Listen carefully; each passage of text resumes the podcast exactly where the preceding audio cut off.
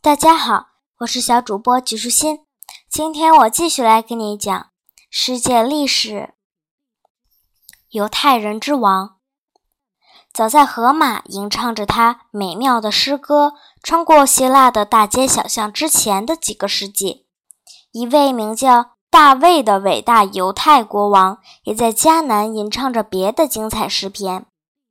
大卫并不是生来就是国王的。他原本只是犹太王扫罗军队里面的一个牧童。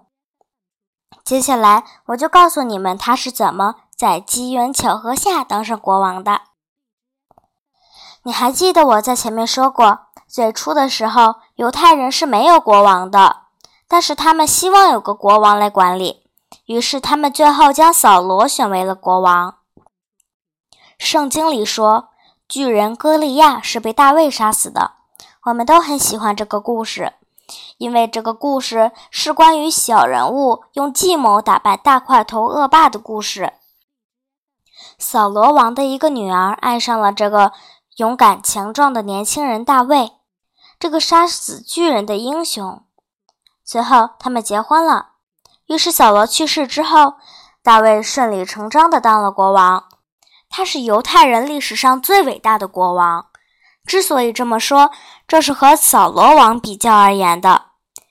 尽管扫罗也当过国王，但那时候他居住的地方不是宫殿，而是帐篷，而且他甚至连一个都城都没有。而大卫不但最后将迦南辖下的一个叫做耶路撒冷的城市征服，而且把这里作为犹太人的都城。大卫不仅是英勇的武士和伟大的国王，而且他的诗也写得非常好。盲诗人荷马在他的诗里歌颂的是神话里的众神，而大卫王则在诗里颂扬他唯一的主。这些颂歌就是赞美诗。如今，教堂和犹太会堂仍然要诵读和歌唱赞美诗。现在就算是最受欢迎的歌曲，其生命力也最多就几个月。可是大卫在三千多年前写的这些歌却流传到现在。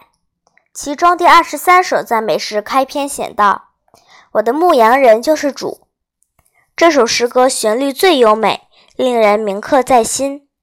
大卫以绵羊比喻自己，而主则是细心的牧羊人，羊得到了他温柔的照看。生活的安全舒适。所罗门是大卫的儿子，在大卫死后，他继位成了国王。倘若有个善良的仙女问你，在这世界上你最想要的东西是什么？你会做出什么样的选择呢？据说，在所罗门成为国王之后，上帝在他的梦中现身，问他最想要的东西。所罗门回答的是智慧，而不是财富和权势。于是，上帝承诺让他成为世界上最有智慧的人。下面这个故事就说明了他有多么的智慧。有一次，两个女人抱着一个婴儿来找所罗门，每个人都声称自己是婴儿的母亲，婴儿是自己的亲骨肉。于是，所罗门让人拿开一把剑，说。既然他们争得如此厉害，不如把这个孩子砍成两半，这样他们就能一人得到一半了。听到他这么说，其中一个女人哭了起来，声称自己宁愿把孩子让给另一个女人。于是所罗门就知道了婴儿真正的母亲是谁，下令将孩子还给他。所罗门用香柏木、大理石、黄金和珠宝建造了一座雄伟壮观的庙宇。香柏木珍稀名贵，是特意从邻国运过来的。而庙宇墙壁上的黄金和上面密密镶嵌的珠宝更是熠熠生辉。然后他又为自己建造了一座豪华的宫殿，这座宫殿可以说是富丽堂皇。所罗门的庙宇和宫殿在当时相当有名，滔滔不绝的人们从世界各地赶来，为的就是一睹其容。圣经里面提到所罗门的庙宇和宫殿的大小时，都是用肘尺而不是英尺来计算。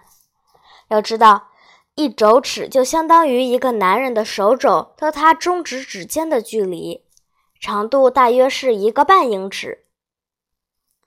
在这些来参观的人中，有一位示巴女王。示巴是当时的一个国家，远在阿拉伯的西南方。他之所以不远万里穿越阿拉伯半岛而来，就是想聆听所罗门的箴言，参观他建造的宫殿和庙宇。尽管这宫殿和庙宇在当时被认为是奢华无比的，但你要记住，那毕竟是在公元前一千年，与现代宏伟华丽的建筑相比，所罗门的宫殿和庙宇就没那么出众了。倘若所罗门的宫殿现在还在，那么和世界上成千上万辉煌的建筑比起来，它看起来差不多就如同孩子的玩具房了。如今，所罗门的庙宇和宫殿早就沉没于历史的长河中，但他的庙宇箴言却被译成多国的语言，保存至今。世界各地的人们争相诵读他的作品，品味其中的智慧。直到如今，没有人敢说自己的话比所罗门的箴言更有智慧。你认为自己可以吗？那么你就来试试看吧。所罗门的名言记录在《圣经旧约》的箴言篇中，下面是其中的几句：“软语息怒，恶言引火。”你知道这是什么意思吗？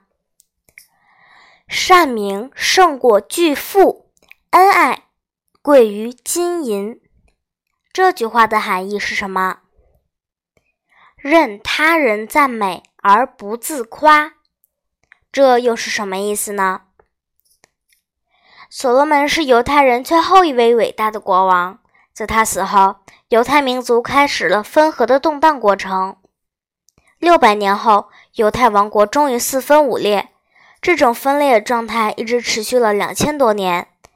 之后，犹太人如同散落在大海里的沙子，遍布于世界各地，再也没有过一个国王。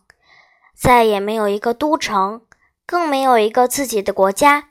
最后，一个新的国家——以色列被他们建立起来。这个国家就位于昔日被称为迦南的那片土地上。今天的内容就是这些啦，小朋友，拜拜。